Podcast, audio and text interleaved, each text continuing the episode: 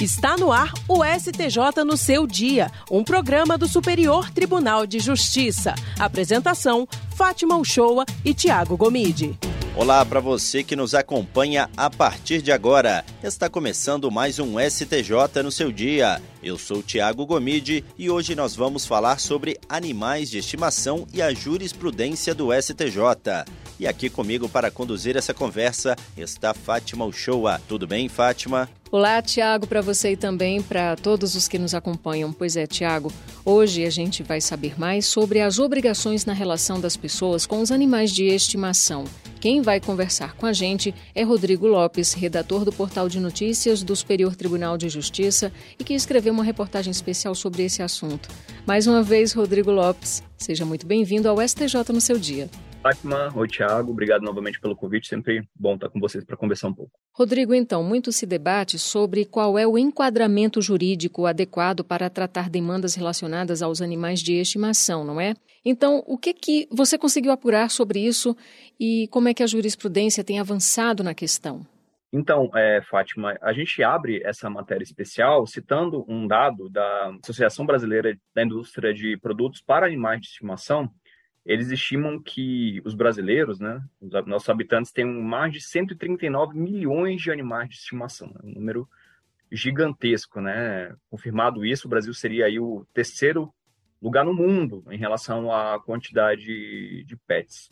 Então, a gente trouxe esse dado e fez uma provocação inicial para a matéria, né, de que, considerando que o tratamento tradicional, a gente vai falar mais sobre isso né, ao longo da conversa, tratamento do ordenamento jurídico para animais de estimação ainda seria de bem semovente, né, de uma simples coisa, é, fica difícil pensar que essas, né, esses milhões de brasileiros que têm milhões de pets realmente pensem que eles estão brincando ou levando para passear ou fazendo um carinho no bem semovente, numa simples coisa, né? Claro que a relação não é exatamente essa, mas foi esse enquadramento jurídico aí que prevaleceu é, durante as últimas décadas no ordenamento é, jurídico brasileiro.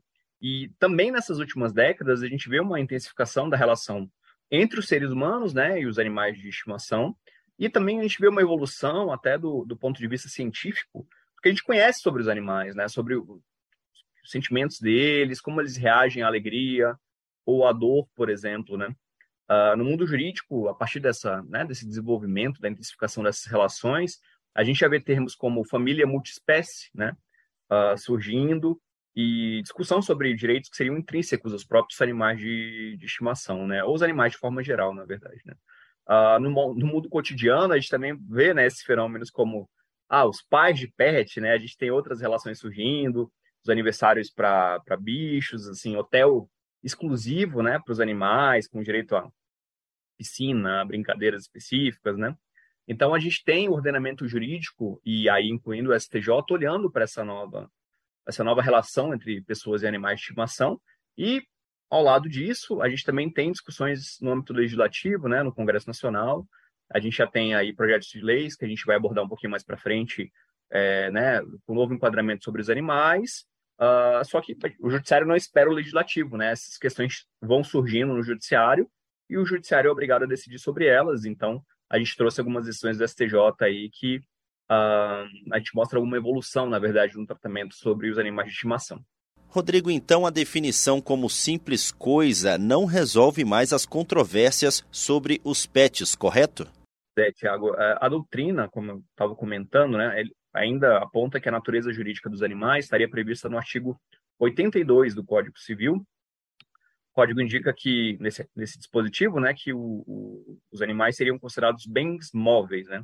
E aí o enquadramento seria assim, é, suscetíveis de movimento próprio, né, esses bens semoventes, né, suscetíveis de movimento próprio ou de remoção por força alheia, sem alteração de substância ou destinação econômico-social. Então, nessa definição, os bichos de estimação, eles não têm direitos, né, ah, e aí as garantias estão relacionadas, na verdade, aos direitos dos donos, né, dos tutores, né, como se fala hoje em dia, e as discussões sobre eles, por, né, com base nessa definição jurídica, estariam essas, discussões estariam mais ligadas a, a, institutos como posse e propriedade, na verdade, né?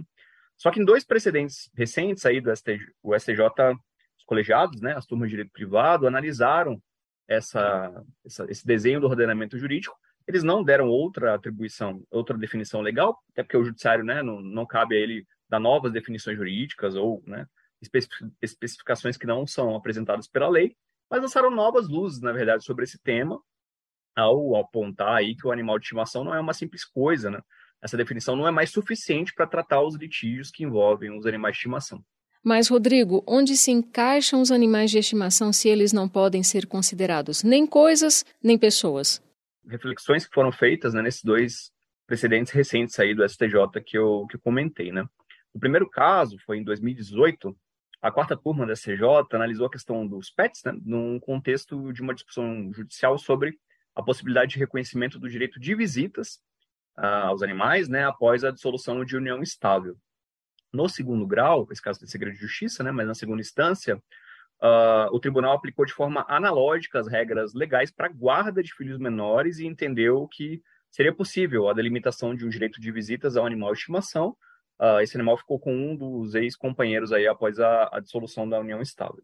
No STJ, chegou aqui, né, o relator do recurso, que foi o ministro Luiz Felipe Salomão, ele lembrou que o Código Civil enquadrou os animais né, na categoria de coisas, como a gente citou, e aí ele indicou não só o artigo 82 do Código Civil, mas também os artigos 445, 936, 1444, 1445 e 1446. Apesar dessa definição, que foi trazida pelo Código Civil, né, o ministro Salomão ele considerou, entre aspas, né, que não se mostra suficiente o regramento jurídico dos bens para resolver de forma satisfatória essa disputa familiar nos tempos atuais, como se se tratasse de simples discussão atinente à posse e à propriedade, né, reforçando o que a gente comentou. Para o ministro Salomão, não se trata de humanizar, nesse caso, o animal, né? trazer direitos é, dos seres humanos. Tampouco de equiparar a posse dos bichos com a guarda de filhos. Né? Ele fez uma outra fundamentação em relação ao tribunal de segundo grau. Mas o ministro considerou que o direito de propriedade sobre os animais não pode ser exercido de maneira idêntica né, ao direito relativo às coisas inanimadas ou que não são dotadas de sensibilidade.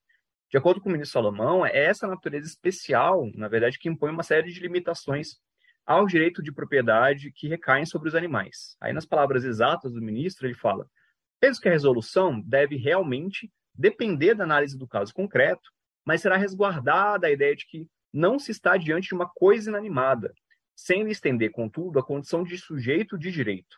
Reconhece, assim, um terceiro gênero em que sempre deverá ser analisada a situação contida dos autos. Né? interessante essa questão de um terceiro gênero aí na análise do caso, né? Nesse processo, então, a quarta turma ela manteve o julgamento de segundo grau, é, ainda que usando outros fundamentos, enfatizando a necessidade de que a análise seja voltada para a proteção do ser humano, né, e o seu vínculo afetivo com o animal, que, como foi comentado, né, é um, seria um gênero né, sui generis, digamos aí. Rodrigo, e como fica a guarda dos pets no caso de separação de um casal? No ano passado, aí esse RESP foi 1.944.228, a terceira turma analisou essa questão, assim, entre aspas, de guarda, né?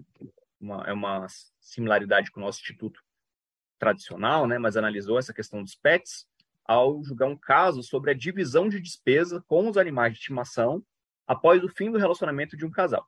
É, esses gastos, né, essas despesas diziam respeito a seis cachorros todos adquiridos durante a união estável. De acordo com o processo, após a separação, o ex-companheiro teria deixado de contribuir para a manutenção, né, para os cuidados desses bichos.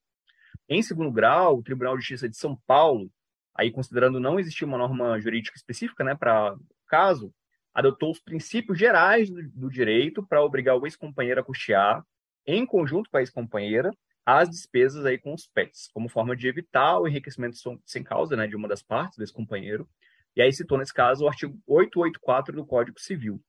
Ainda para o Tribunal de Justiça de São Paulo, uma vez estabelecida a relação de afeto entre as pessoas e os animais, não seria possível admitir, do ponto de vista ético, o abandono como causa lícita, né, permitida de extinção da, da propriedade e, por consequência, da responsabilidade pela manutenção com os animais. No voto que foi acompanhado pela maioria do colegiado, né, na, na turma, o ministro Marco Aurélio Belize considerou ser necessário uh, compatibilizar as regras sobre o regime de bens da união estável com a natureza particular dos animais de estimação, e aí o ministro cita expressamente, né, que são concebidos como seres dotados de sensibilidade, mais uma afirmação, né, dessa defi nova definição jurídica, digamos.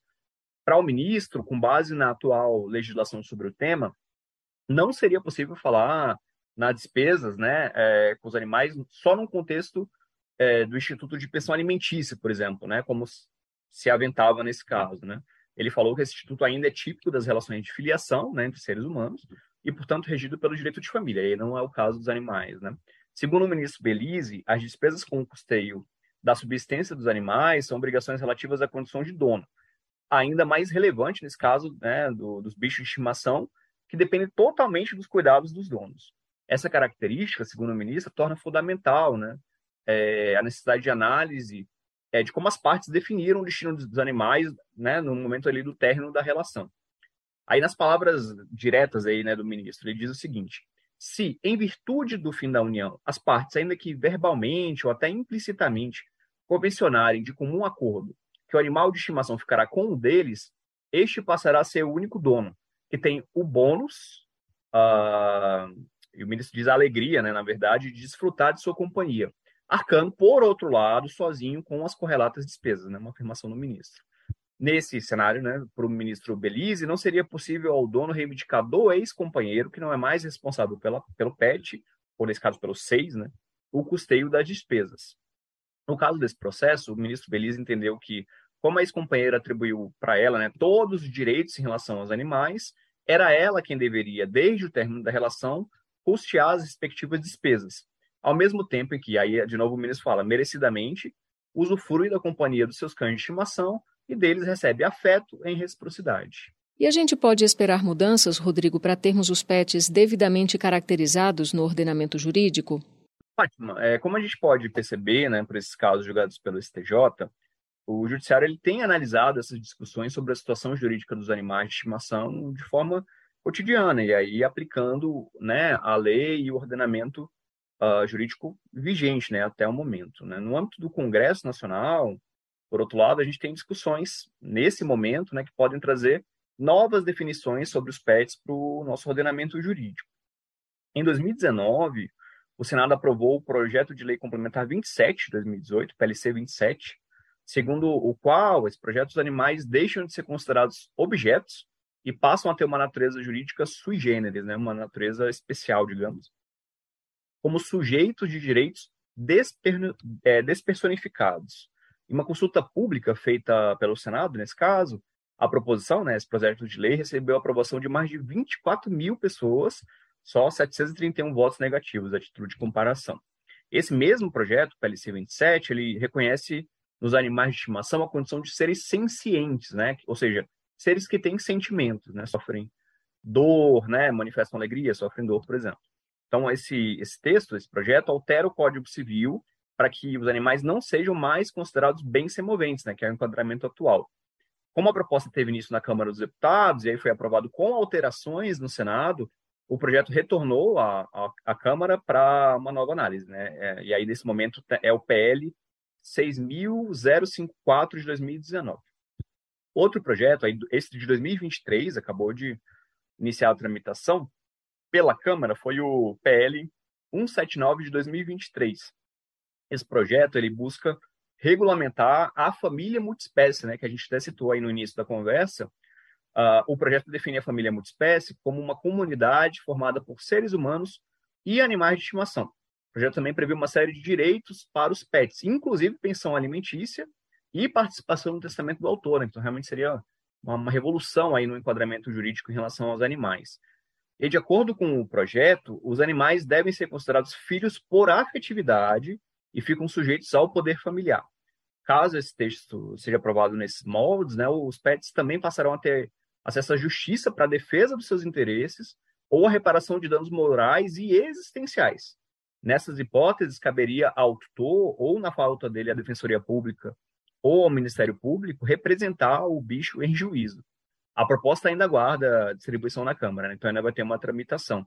Então, esses projetos indicam que o judiciário analisa a questão a partir de uma perspectiva atual do ordenamento, mas a gente pode ter uma enorme mudança, né, aprovando um desses projetos ou todos esses projetos no ordenamento jurídico brasileiro. Vale a pena a gente acompanhar essa discussão na, na, no Congresso Nacional. Rodrigo Lopes, muito obrigado por participar do STJ no seu dia. Eu agradeço sempre, Fátima, Thiago, e estamos à disposição aí para novas conversas sobre esse assunto e outros. Vale sempre destacar que o conteúdo completo dessa reportagem pode ser conferido no site do STJ Basta acessar www.stj.jus.br. Todo domingo, uma matéria especial é publicada no portal, abordando tanto questões institucionais como jurisprudenciais relacionadas ao Tribunal da Cidadania. Vale a pena conferir. STJ no seu dia. É isso, pessoal. O STJ no seu dia fica por aqui. Muitíssimo obrigada por sua companhia, pela Rádio Justiça e pelas plataformas digitais. O programa STJ no seu dia tem produção de Caio Baltazar. Trabalhos técnicos de Júlio César e Roberto Fernandes. Direção de Daniele Lombardi, coordenação geral de Eduardo Moura. Até sexta-feira que vem. Tchau, tchau. STJ no seu dia, um programa do Superior Tribunal de Justiça.